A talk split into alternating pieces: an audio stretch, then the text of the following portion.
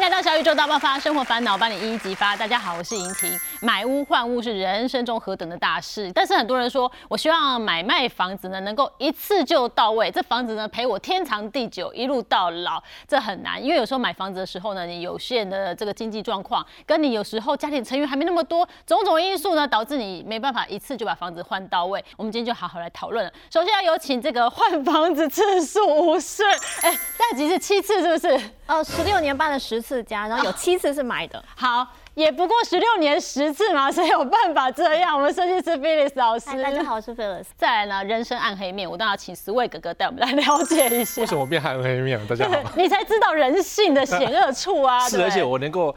认清你到底是什么样的一个人。我看到这个统计数据，也想一想，确实是如此哈。一个人一辈子当中，不可能永远不换房，除非你们家就是房子够大，然后家庭成员出来了也不影响，所以你就一直住在那，没有受到影响。可是大部分人都有机会面临到换房，什么样的状况下会换房呢？十位哥哥。好，其实哦，通常换房的时候呢，就是过了一段时间就要换了。那什么叫过一段时间呢？大概就是家庭成员改变，就是你的小孩子长大了，小死位这样。不是你小孩子长大了嘛，要去结婚了，搬走嘛，或者是说，哎，空巢期你会遇到，对不对？哦，不要这样讲，你这样讲我心一揪哎。对，那为什么你儿子就搬走的时候，妈妈我要去买房子就走掉了？所以我房子就太大了。对，太大了，那就买小一点，买好一点，或者是说呢，哎。我小孩长大了，嗯，好，然后小孩子需要一个房间了，对，所以原本是跟你睡的，你小时候小孩子是跟你睡嘛，对，对啊，然后后来他。到小学，然后就不跟我睡了。对，因为那我们也训练他要自己睡了。对，那但青春期他得自己睡了。嗯，对，所以你就小孩子那个房间需要更大了。对，对啊，所以这通常是这样的话，你就马上就得换房。哦，那当然还有就是，对，遇到那种邻居很难相处的，你就想搬家，因为受不了。有些邻居真的是让你无可理喻，就是你觉得搬家比继续跟他搞还要来得好，所以这时候你就赶快跑掉啊！这就是你换房的原因。那当然，如果这个房子住到后来有一些让你受不了的地方，比如说老醉啦，洪醉有问题啦，整天鬼哭狼嚎啦，或者说那个住在房子你没有办法睡觉的话，你就想搬家了。对，那其实就是房子有缺点，有时候是你一开始在换房的时候你自己没注意到，对，没注意到。那有些是一开始没有问题，住久了它问题就一一浮现了，那真的没办法。那邻居好好不好相处这件事，有时候哈真的拜拜也不一定。保证他住进去也才知道，而且甚至邻居有一些变脸的。一开始真的是很好的欧巴桑，可是后来等到你进去，你开始带另外一个人进去之后呢，邻居就变脸，说：“哎呀，笑脸呐，不要每天带一些不同的人回家，我们要安静啊。”意见很多哎。那像有时候住顶楼了，那有些楼下就说：“哦，为什么顶楼就你们在用啦？三不时就给你敲上来，在那里弄，你也很困扰。不然就是楼下哦，这个马桶。”呃，不小心卡住了，他就说是楼上造成的啊，反正就是挥不完。邻居相处上面是我们换房子一个很大的重点。现在重头戏来了，观众朋友。Phyllis 老师换了好几次房，是遇到了什么样的状况？对我换了非常多次。然后我第一次买房子其实是在二零零六年，然后当时我是因为就租住在捷运的附近，那我刚好看到我的对面街口有一间房子正在卖，我看到屋主他 PO 他自售，我就中午立刻去看了，他一 PO 我就立刻去看，下午我就去签约了。所以其实我对那栋房子一无所知，我也搞不清楚它里面居然没有管委会，然后就是楼上的邻居就有点。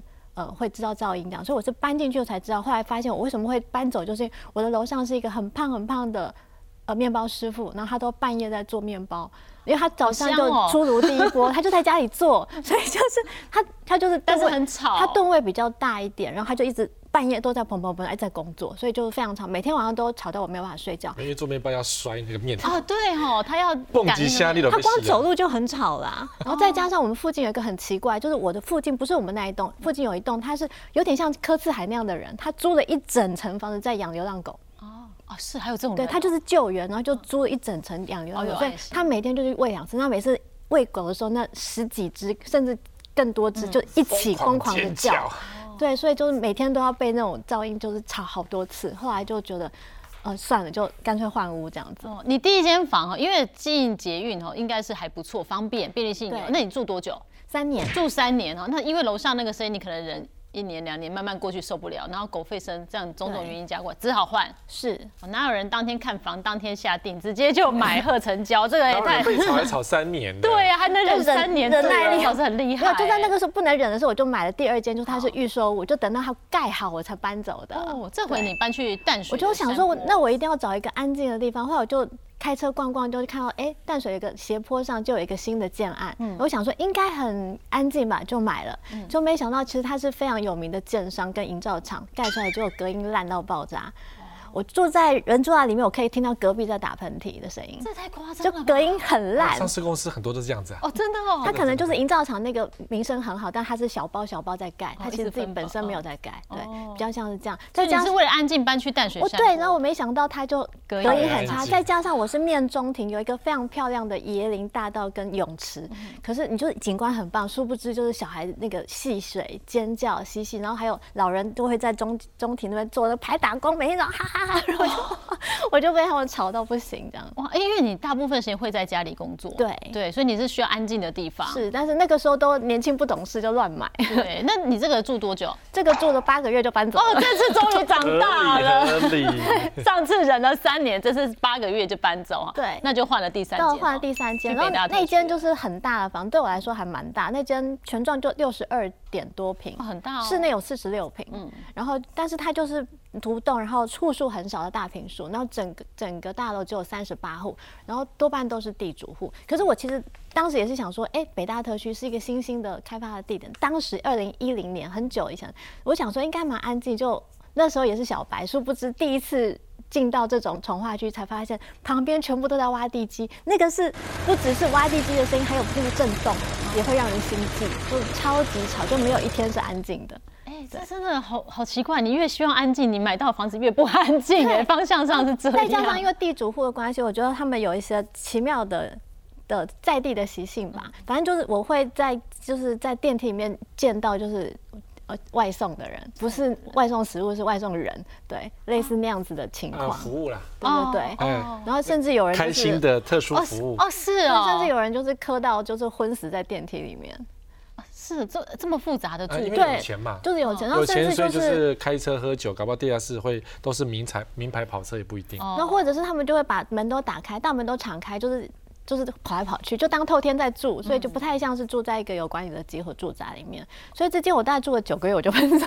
这次多了一个月，住了九个月就决定搬走，因为这就变成出入有点复杂了哈。有人有点复杂，因为烟啊、酒啊、妹妹啊带来带去的哈，比较复杂一点。所以九个月换到第四间了。第四间我是先租，租了之后觉得还不错，我就直接在那个就是那个社区就买了一间这样子。然后，但是它有一千五百多户，这么多户哦。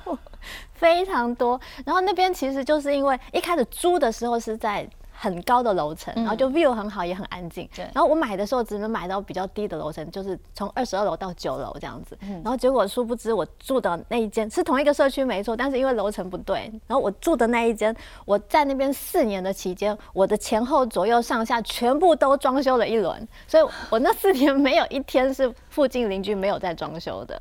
然后再加上它是大，就是很。大量的就是小平数的那个夹层屋，所以那个夹层其实在地震的时候特别恐怖，它它是会会很剧烈的摇晃的，对，因为它毕竟不是钢筋水泥，那种声音，对，一般夹层都是可能用细型钢去做，它不是真的钢筋水泥，所以它那个是还蛮有弹性的，所以地震的时候就是蛮蛮恐怖。所以你如果人地震的时候人在夹层屋上面也跟着晃，那很可怕，嗯很可怕。所以我后来这间我住了四年，因为装修噪音的关系，我在那时候又订了第五间预售屋。所以你被吵的时候，就是就是就是让飞良就完全会失去理智的购物。对，关键就是太吵。一被吵到，我就想要去买一个更安静的房子。可是到时候他完工还是要被吵一次。对，当然你你住户旁边都会，大家都在装修，那是必必然的啦。可是我就买了第五间，我想说它这么偏僻，它的对面是一块田。你到多多偏僻的地方啊？几乎就是个死巷子，然后我对面是一大片田保护区，就是也不能干任何东西。所以我的明堂非常开阔，然后想说都没有东西，应该很安静。媳妇终于要熬成婆了吗？结果就那那间就是很奇妙，就是它其实我也知道它的日落呃日出的方向是在斜前方，嗯，但是我那时候那个楼层我没有考虑到我隔壁四十五度角有一栋楼，它就刚好把。整个阳光都挡住了啊！是哦，对，所以我住在那边地，那个就是过程。那住在那边两年，我就是都在很阴暗的状态之下，很不舒服。都美白做的挺好，对，没机会晒太阳。我那栋挡住我的那栋大楼有一个奇妙的小姐，她半夜会一直尖叫，所以常常她的邻居会报警，所以半夜就常常会有警车过来，就制止她这样子。所以就是后面那个也是住了两年，在那过程当中也是很不舒服，所以我在住的当下我就订了第六间预售屋。在住房子，只要有声音吵到你，就立刻订下一套房。就因为我零杂物嘛，东西很少，我搬家非常容易啊。我就是中午打包，晚上可以搬走，隔天就正常生活了。所以对我来说，搬家的难度很低啦。嗯。然后到了第六间，就是我现在住的这间。第六跟第七，我就是学乖，就是我知道，就是呃，我就是。买顶楼就对了，我觉得顶楼就是最安全，绝对不会有人走路吵到你，也不会有胖子完全没有脚步声。我现在这两间我都非常满意。哦，所以你现在是接下来第六、第七，一个是在北台湾，一个是在。我住在第六间淡水，啊，第七间我买在台中，我就两边就是住这样子。然后这两间我都很喜欢。哦，你就是第一个选顶楼了，就让你不会再被人家吵了。对，恭喜你终于终于 房子。我们说统计一个人一生换三次，目前换了呃第六、第七间都是自己买的哦。那个过程真的哪有人当天看就当天买？所以啦，过去这个走过的血泪的教训呢，有一些心得跟大家分享一下哈。你也学到很多教训嘛？是我们第一个，我第一个教训就是吼，不要太相信中介。对啊，虽然可能因此会得罪一些中介大哥大姐，不好意思，但因为我的第一间就在捷运附近，他不是自售吗？对，我自我是自己买，但是我是给我楼下正下方的那那个中介买，因为我是小白，我没有卖过房子，所以我就请他上来帮我看房子，他就开始跟我嫌东嫌西，嫌那个爆炸，就是你那个房间数很少啊，怎样怎样，就是各种嫌弃，然后他就说你的开价不太行，我帮你瞧一个就是会会卖得掉的，结果就。立刻就卖掉了哦，那立刻就，因为那个时候对啊，立刻卖掉没错啊。对你说的是这个第一间有狗吠声者脚步声的这一间，就是他。我在二零一八年说，那个时候其实没有实价登录这个东西，所以我其实也不太清楚，就我不太可能去每一间问说，哎，你家行情什么，就不太可能。所以楼下说了算，然后我就被他讲到信心全无，就好答应他的他的开价，然后我就把它两周内就把它卖掉了。然后一年多之后，我在路上遇到那个接手我那个屋主，他就很高兴的看到我打招呼，想说哦发生什么事？他就说你这房子真是太好了，我一转手赚了三百多万。怎么他转手掉哦？我以为他说楼上的面包很香，结果他在一年短短一年的时间，他转手赚了三百多，也就是说我的开价实在太低了，让他有很有空间。就是说你自己相信你的房子的好处在哪，你还是要坚持一下。因为我那时候被他闲到信心全无。对，是啊，那个钱那个钱在赚就好，因为楼上还是面包师傅还在啊。对啊，是吧？他也是有被炒到啊，他也是有被炒到，但他的他的报偿还蛮高的。再来就是真的 location 非常重要，因为我其实买屋换屋这么多次，你到有淡水的山坡、偏僻的地区，对各种，也就是说很难卖的房子都出现了，你都买过。对，第一间因为它在捷运边，它真的很好脱手。那在那个山坡的这一间，或者在北大特区，当时的北大特区其实都是因为地点稍微偏一些，所以都。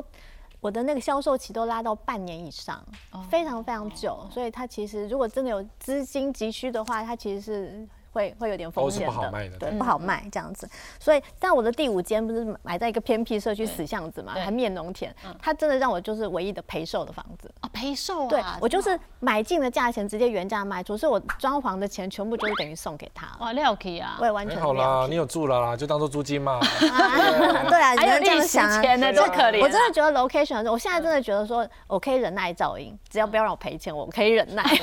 就相较之下，对，相较之下，然后再来就是说。不要买地主户太多的房，就因为我的第三间它就是地主户太多，就变成有一些奇怪的人。再加上，其实你在区全会的时候，你的你的投的票都不算数，因为他们人一群人，他们票数就是比你多，所以其实你意见没有办法被伸张，这样子，这是第四。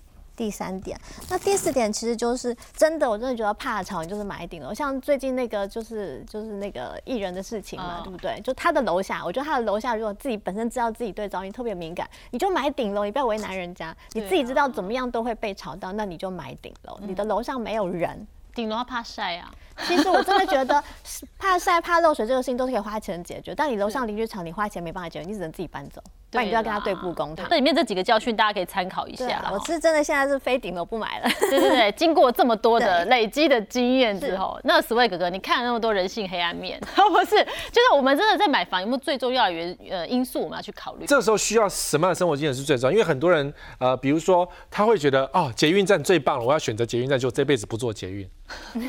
但他以后好卖哦。对，你想这样对不对？那你就要忍耐，说这段卖的还正在住的期间呢，很吵很乱，然后什么交通乱七八糟的，楼下巴拉巴拉什么，还有什么夜市什么鬼的，或者是说甚至现在很多那种呃高架轨道经过，你吵到死，这样你只是期望说未来很好卖，可是你却要忍受这么多年，我觉得不值得。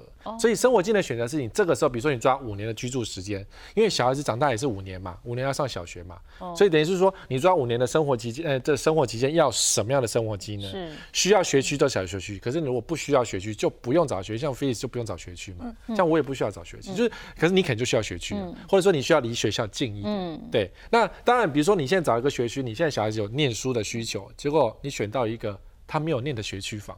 那也是没意义啊。对对，比如什么师大附中学区好像很好卖，考不上师大附中。对，国中部嘛。可是结果呢，你没有去念他的国中，你去念别的国中，那何必嘞？对对，所以要有自己的生活经验最重要。然后像那种医院什么的，要选择自己要的医院。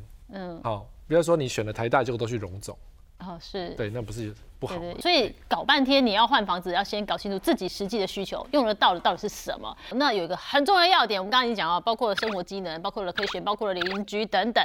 还有一个很重要一点就是格局、玄关，我们要怎么注意呢？啊，鞋子的空间，这是一个很重要的事情哦。是，其实很多人挑错房子就是玄关不对了，因为你玄关第一件事要脱鞋子。嗯，好，那廖小姐你有几双鞋？哎呦，我怎么会算？我蜈蚣。我告诉你就是这样子，因为你蜈蚣，所以你可能有一百双、两百双鞋。嗯，那你通常换屋。的时候呢，你你是一只蜈蚣，而且你老公可能不知道你是蜈蚣哦。重点，然后或者是说你因为要结婚在一起，所以呢买了一个房子，结果发现老婆的鞋子，老公的收藏品，完全不知道在婚前呢。哦，所以买房子那个换屋的时候，你就要先诚实面对自己。如果你是蜈蚣，就蜈蚣，然后呢蜈蚣乘上一点五倍的量。你只给一点五倍，只给一点五倍，这样合理吗？合理啊，一年有多少钱呢？对不对？那我就是说我，你是说多？假设你有一百双鞋，好，你老公有呃五十双鞋，是哦，好，加起来一百五十双，对不对？好，假设你们家就这样子，对，好，那就是乘上一点五倍，就是你们家的量，就准备个两百双鞋的量。哦，那因为你搬了家之后，你开始会把鞋子整理完，对不对？这时候你可能有些鞋子会丢掉，有些鞋子会觉得很棒，有些才会发现我有这双鞋。所以一点五倍其实是够的，但如果你今天钱很多的话，你就不用管了，就是你可以两三倍什么都可以这样。好，所以一个好的玄关代表这个房子是好的，因为如果说这个玄关的鞋子塞不下去，到时候你们就会吵架。因为我认识一对夫妻，妻离子散的原因就是老公不让老婆买鞋。他那个玄关，尤其是那种新房子，有没有很多那种上市柜盖的房子？他只能够买那种扁扁的，只能塞十双鞋的空间，而且是翻斗的那，哎，翻起来那一种。那这十双鞋翻完之后，你就没有第十一双了。所以每次去上街的时候。你真的买这双鞋吗？那你家里哪双鞋要丢掉呢？嗯，那你鞋子放哪里呢？你要放门口吗？就没地方了。所以玄关的鞋柜非常重要。哦，所以就是我们要买的时候，先评估自己原本的鞋量，然后玄关大小要先抓。如果是呃大换小的话，好像这个问题就没那么严重哦。没有，其实现在很多小宅它是没有玄关的，就是你一打开门就是客厅了。所以你看那个。样品屋那个格局图好像还蛮合理，但实际上你就会发现，哎，他的鞋子放哪？他的屋衣柜在哪里？就是我们那些只穿一次没有洗的衣服，那要放哪都没有地方放。所以你仔细去观察那个格局，就发现，哎，它其实不太适合人住，它完全没有收纳机能，也就是在玄关这块，它它的机能完全是没有的，零这样子。哦，所以其实要看哦，不是说你你要像蜈蚣很多鞋子哦，这是一个评估。另外是你是正常人，你要有正常的摆放的空间。如果完全没有，那这个房子就即便你东西再少，你还是会有鞋啊。那它是。通常这种小宅，它是连鞋柜的空间都没有。其实它有点引导你，这是建商坏的地方，引导你把鞋柜放在门外。哦，所以就堆得很乱呐，就乱呐。家里很小啊，房价很贵啊，所以你就飞门外。所以这种的社区以后就会很烂，因为打开门，各家的鞋柜，而且鞋子乱丢，对，那个真的是变得很烂。第二个要注意就是客厅喽，客厅要注意的是要预留访客的空间。怎么说？对啊，你看，你如果假设一家六口，三代同堂。那一家六换屋通常就是小换大比较多嘛？那你爸爸、你妈妈，或是说你小孩会不会有访客来？嗯，一定会有的嘛。对，那除非你是不让任何外人进来，不对啊？那你公婆也要来，你的什么？是就一定会有访客。那你访客来家里就一定要有个空间啊。所以换屋的话，客厅通常要抓大一点点量。通常大家换屋在客厅的座位区会比较不会有问题，可是常常会有发生情况是说，你只买了一个三的超级大沙发，嗯，然后客人来只能坐地板。有点尴尬，对，有点尴尬。但那个三的大沙发可能是宾士牌，或是那种一个一堂要五十万的那种顶级沙发，贵的。对，那你觉得我平常我就我跟先生两个人在住，有没有那种有那种感觉？可是呢，发现客人没地方坐，就很尴尬。那就客人坐上面，自己主人坐下，差不多这样嘛，对不对？不然对客人多失礼。对，可是就是访客很专业，像比如说呃爸爸妈妈的访客，我们要先想好说那些访客是不是可以坐比较软的沙发，还是需要硬质的沙发？那或者是说今天沙发的选择，因为呃如果说这家里有长辈，有些喜欢红木家具的，嗯。好，那你要跟家长讨论清楚，因为红木家具其实年轻人不是很喜欢，因为太硬了。嗯，对。然后或者说你家里有小孩，你买那个家具呢是那种，比如说柚木家具，有很多那种。菱角的东西，小孩跑来跑去撞得满头都血，这样也不是很好。嗯，好，所以客厅的一个舒适度要看家里的成员，那可是要记得多考虑的是父母的朋友这件事情。嗯，好，因为父母的朋友有时候来的比较多的话，你要提供他们那种呃，比如无障碍空间，然后舒服坐的那个位置，那这样这个房子就比较好。就是先预想一下哈，不要就是只想自己平常时会用到的，预想一下家人其他往外延伸的需求。再来就是卧室喽，要怎么样来注意呢？哈。哎，可不可以放衣柜啊？然后有一定要书桌的空间嘛？有没有压梁？这些事都很重要。如果是以小换大的话，这要怎么评估？对，因为小换大，你看你那个当爸妈的都忘记小孩子的需要，嗯，所以如果你小孩子是小学阶段，大概一点点的空间就够了。对，可是等到上了大学，哪里够啊？对呀，对呀，然后房间又被他拿去用了，都是这样子吗？你当初也没想好，所以你应该换屋了呀。或者是说，这个小孩已经开始工作了，那你的可能要在更大的衣柜给他，不然你给他小小的衣柜，到时候他也是跑出去啊。因为小孩子要不要给他留在家里？你要一个很舒服的房间给他。是，如果他连买一件衣服都觉得啊不行啊，我们家空间对，他就想搬家，他就想离开你了。好，那当然，如果今天是小换大，还有是那种预留小孩子要娶娶结婚的空间呢，所以。哇，你要不要当婆婆啊？你儿子的媳妇儿，未来十年后的事一定要现在讨论吗？对，就是如果说你今天好，可能你在换一个房子的时候，也许嗯，儿子的老婆要搬进来住的话，那你的房间或是说预留第三个，比如说孙子的房间，哇。就要留给他了。这婆婆要赚很多钱。哎，真的啊，不然你知道很多人很多人就是呃，真的因为结婚房子买不起，于是就跟爸妈住在一起，对不对？结果住在一起之后，家里没有房间，他不敢生小孩，然后整天你就问说啊，什么时候要给我抱孙子啊？家里没空间啊，我怎么抱孙子？我连生都不敢生。嗯所以如果说你今天换屋的为为了要小孩，为了要第三代，那你要多准备一个小孩子房给他，他就很勇敢的生。是 v e l s 如果是我们像你啊，比较极简一点的生活话，大换小的话，那卧室我们要怎么注意呢？我觉得。至少你要有一个衣柜的空间吧。像我其实现在面临很多小宅，现在很多那种两房小宅，其实都才十二三平，它就隔两房，然后那个房间都小到一个爆炸，常常一个床下去就满了，所以你的衣柜其实放不下，或者是你如果要呃充分运用空间，你必须要用木座去做那些衣柜跟其他的一些收纳机能，所以反而你住的是小房，你要花更多的木座费用去满足你那些基本需求，嗯，或者是有一些会有压梁的问题，那你的头上是梁，你势必通常都都会后面做一些木座，让自己的头不要在两下，你会垫。出一个厚度、一个深度嘛。那有时候有些人是买活动或者是木桌都都 OK，只是你把床往前挪之后，你后面那个走道一定会变窄，因为你只剩十二三平。对，所以就是很小，都非常的小，所以就是换小是 OK，只是但是你在买的时候，如果压量，你就想我要被牺牲掉一段。是，那你的木座费用就会增加很多，或者因为你很多活动家具你不能使用，你必须要用定做的方式才能满足那些需求。嗯然后再提醒你们，就是换床单这件事情是很很重要的。床单。对，就是寝具嘛。嗯，很多人买了房子之后，发现他的床单没办法换。嗯，他的床单是对，他原本那个床是卡，空间都没有。对，所以换床单怎么换？假设这是你的床，他换床单要把整个床立起来。然后换完套子再把它放下去，因为两边都已经在墙壁上，所以你手要插下去，录个东西回，这样全都是你的血。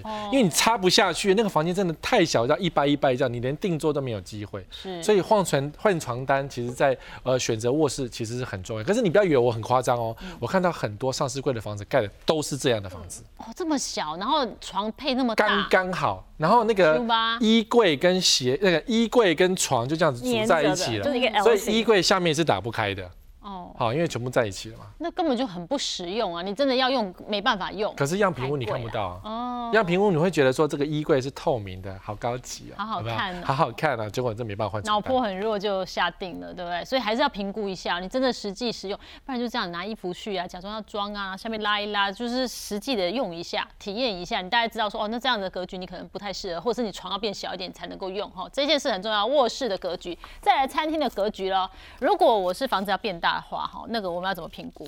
其实餐厅就是你家一家几口要吃饭，这蛮重要的位置。如果你今天是设定你家就吃电视餐，那你这样大概妻离子散的啦。所以我们要设定是家里要有一个舒适的餐厅，可以在一起吃饭。我这样讲有点夸张，对不对？可如果说你今天这个餐桌啊，位置是在一个不舒服的地方，或是你甚至没有办法放餐桌，嗯，那。你不是设定在电视吃饭，那电视前面吃吗？或是设定在个人房间？大家坐在地上吃这样，那就不舒服。那我干脆不要回家吃好了。所以就很容易妻离子散哦。这个。那我的餐厅的这个餐椅的数量也要稍微评估一下，是不是？对，因为你看一家四口，那要四张椅子。嗯，好。至少。对，那你说呃，我们东西比较小，这家里比较就是一家放六，反正你常常不不常回来吃饭，嗯，那是不是不要回来吃饭？所以一家四口要至少是一家六口就要六张椅子，但你可以弹性运用了，比如说六张椅子有两张是，比如说板凳，嗯，啊，平常维持四张，因为空间不要弄得这么大。那你变成六张的椅子的时候，那全家都可以吃饭的空间。那呃，如果说你们还有宾客的来的话，不要先准备这么大的餐桌，嗯，好，比如说你啊，可能有十个人来，你家就先放个十人份的大餐桌，那你家这么大都是餐桌，这样也是很奇怪。你可以去买那种可以伸缩的餐桌，好，所以。餐那个桌椅的数量是家庭成员的数量就够了，嗯，比如说一家六口就六个就够了。你说啊，我爸可能会来，那你就预弹性，可是不要先买好，嗯，好，所以呃大房子配大餐桌是可以，可是如果说大房子配上超级大餐桌，那这样的话比例不对的话，我觉得这个大家会觉得很凄凉，因为我看过很多富豪啊，他们最后都躲在那个那个厨房的那个小小边桌一起吃饭，因为人少，这样感觉窝起来温馨。好，可是富豪没有在他的那种十四人份的大餐桌吃饭，因为那是客人来吃的。哦，那但是这样家庭成员的凝聚力就会差很多。是，对，所以你餐厅太大，其实对风水上或者在使用上的感觉也不是很好哦。哦，所以大小还是依自己的家庭平常最长的成员来决定就可以了。嗯，不要准备太大。有些人想要气派嘛，哈，这个气派反而让家里冷冰冰的，可以考虑一下。那餐厅上面，菲利斯老师会怎么建议呢？现在就是流行那种小宅嘛。所以很常看到就是根本放不下餐桌的那种空间，所以你势必就得在茶几上吃饭。所以你要先考量，一开始看到那个格局，你要先考量说，我是不是有餐桌需求的人？像我是宁可。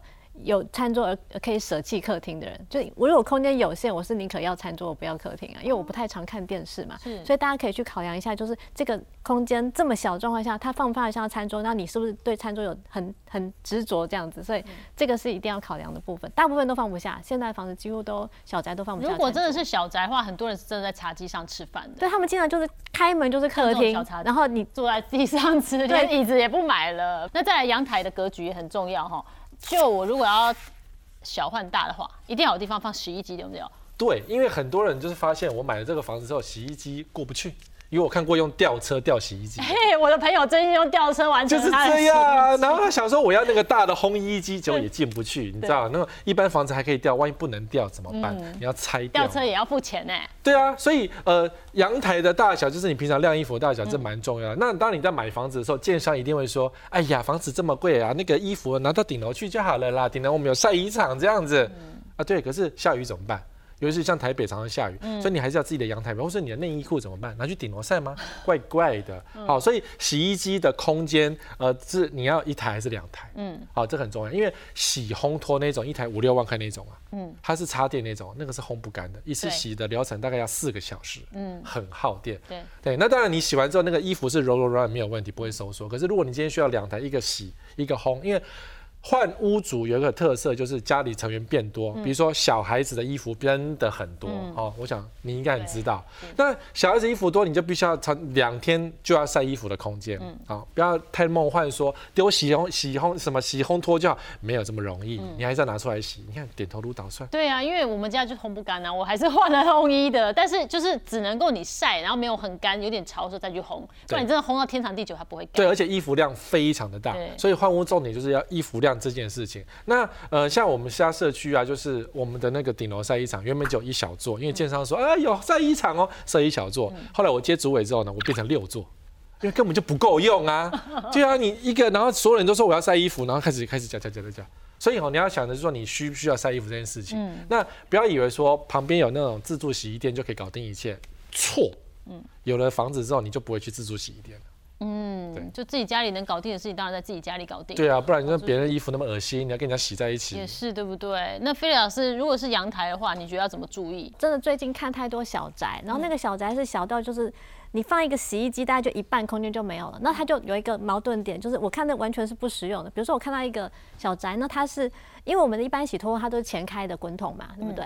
那就它一前开的时候，它那个厨房门就卡住了，会打到，或者说那你。不能用的话，那我就用一般洗衣机上掀的嘛，然后上面可能是亮，但是它也没有地方亮。那上掀的部分，它因为上面又放的热水器，所以它打开又会卡到热水器。对，就是各种卡，所以你看图的时候可能看不出来，但你实际上把你自己试想一下，你用的是哪一种洗衣机，你会发现，哎，怎么样都不行。那那个基本上那个阳台就是废掉了。对啊，根本就不好用，不好用。对，所以一定要考量各种尺寸啊。嗯。那另外一个网红，他是因为阳台而卖房子的啊。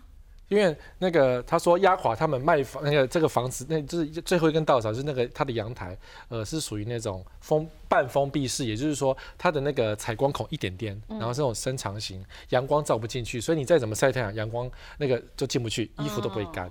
然后呢，那个房间我在想说，他的阳台可能是坐向是朝北吧，所以阳光也晒不进去，所以他的老婆整天抱怨就是为什么衣服都不会干，而且又没味。对，然后就会发疯，所以他卖房子原因就是因为阳台不好。所以这个洗衣厂呃洗衣间哦阳台是要考虑一下。那现在有些房子啊在卖的时候，建商规划说我用公式让你们在那里洗，这也是一个方向。我之前买的那个地。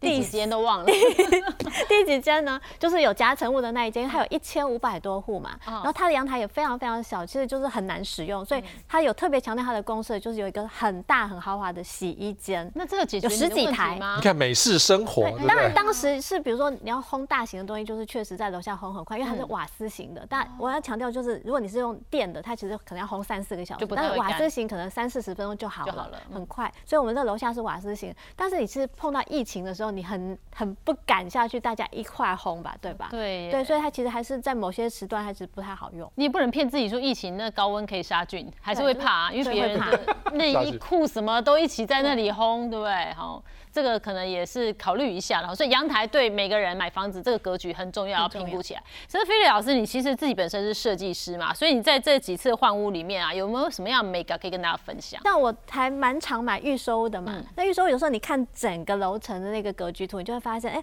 比如说，特别是小宅，它就是每一间都粘在一块儿，那我就会特别去注意那个柱子的位置，因为你有好几户可以选的话，你一定要选，就是确认那个柱子的位置，因为一般那些结构柱，它可能比如说八十乘八十，甚至一百乘一百那么粗，那有时候它刚好，比如说两间相邻的房子，那个柱子刚好就偏在这边多一点，比如说这个柱子在你家二十公分，在那边可能有八十公分。扣掉个墙后，它可能还有六十公分在这个人家里。那你要买哪一户？当然是买小一点的啊，因为大家可能不清楚，我们那个平数是从墙心开始算的。墙心之外，那个柱子什么在你家的，通通都是你买的。那你买一根柱子干嘛？那个柱子的面积可能就你本来是可以做个收纳柜，但它就是一个实时的墙，那个柱子在那，你什么都不能用。但你花了钱，所以就是当你有好几户可以挑的时候，建议挑那个柱子的位置在你家。占的面积比较小的那个，柱子占比最低的那一间。那菲利斯老师因为换了很多房子，来给我们现在以贵而人身份的，给我们一些换屋的建议哦。像菲利老师就建议，第一间房要先 count down 一下，对，因为不能看完就直接下定。这个是第一个。再就是说，呃，应该是说我们在。买第一间房子多多半会过度兴奋，就是太 hyper 然后，就是会做很多装修。但是在你还没有真的住进那房子之前，你其实不太知道自己的需求什么，因为可能之前都是租屋，你在将就着房东的格局或房东付的家具，所以你不太清楚自己真正需要什么。所以你当你第一间房子太过兴奋，然后做了一大堆，你会发现，哎，我怎么一下子就要换屋了？那个其实都是浪费的。对对，浪费感情，浪费时间。所以我觉得第一间的装修不要做太多，对，不要不要一进来就想我人生第一间房，我给他，你一定会换。换屋的，对，一定会换的。再来就是你有小孩，一定要留小孩房，因为作为整理师的角度来看这件事情，很多人就是一开始没有设想到小孩这件事情。他小孩养在客厅嘛，小孩在客厅玩，玩具在爬，对，玩具、绘本、爬行什么都在客厅，所以客厅会有巧拼，会有各式各样有的没有东西。然后小孩跟父母睡嘛，所以小孩的就是衣物都在父母的房间，所以就变成其实你你仅有的空间全部都会是小孩的地盘，就是到处都有小孩的东西。对，所以如果你希望你回家不要一开门就很阿炸，对，你给他一个空间，就算是一个独立角落都好，反正就是留一个。他的自己的空间，然后东西要乱乱在那边，嗯，对，会比较好。如果你半夜起床不小心踩到踩到乐高，不想这样的话呢，一定要预留小孩的空间哦。再来就是养房贷不如阶段性换房，什么意思？就是应该是说，我前面那个不是说预留小孩房，是你有小孩你就一定要有小孩房哦。你已经有小孩了，对，你就一定要有小孩，有自己的空间。对，但是很多人他会预留一个房间或两个房间，就是说啊，以后万一我养了小孩，嗯，我就先买个大的。那殊不知那个你就是多付。房贷再养一个养蚊子的空间，但通常也不是养蚊子，都是堆杂物在里面。是，那你可能一堆就堆好几年。那我会建议说，你不如就现是现阶段的需求买好 OK 的合理的房间数，再慢慢是那个人成员的增长去换去换，对不对？好，所以我们就阶段性的换法。那也给大家建议，就是平数跟价钱很重要。对啊，但我们大家是自己的经济能力去决定我们要的平数嘛。但是我是建议啦，就是因为我看房子看很多，我觉得小套房跟大平数都不要碰，因为小套房很难贷款。对，所以它也很难脱手。那大平数当然是因为它总价太高，也很难脱手。所以我觉得我在买房子的时候都会考量，就是它转手的方便性。我现在会这样子。所以平数多少比较合理啊？如果是以这个三口四口之家，正常人通常一个人大概需要十五平左右了。那我们如果说你手头宽就抓二十平一个人，含公社的怎么数？哦，含公社吓我一跳。我想说，那我们家四个人不就要买到八十平了，对不对？那但有钱当然是没问题啊，可是没钱那也是。可是你说十五平的话，你如果这样子是差不多，因为如果你家，因为我们以前那个老板，他的房子是 L 型的，大概两百平，哇，那个客厅跟那个小孩房大概相隔大概三十公尺，嗯，怎么可能喊得到啊？对不对？他们家需要那个对讲机的，出来吃饭要喊到喉咙破了没理。对对对，所以说你太大也不是很好，然后太小不是。那我现在提供就是很多人爸妈出了一个钱，对不对？然后就想说啊，我跟你买房子，你怎么没有留一间房子给我呢？哦，对，那我会建议是说你。帮爸妈留一间房间，可是呢，这叫做啊，先让爸妈开心，先交代，对，接着赶快生小孩。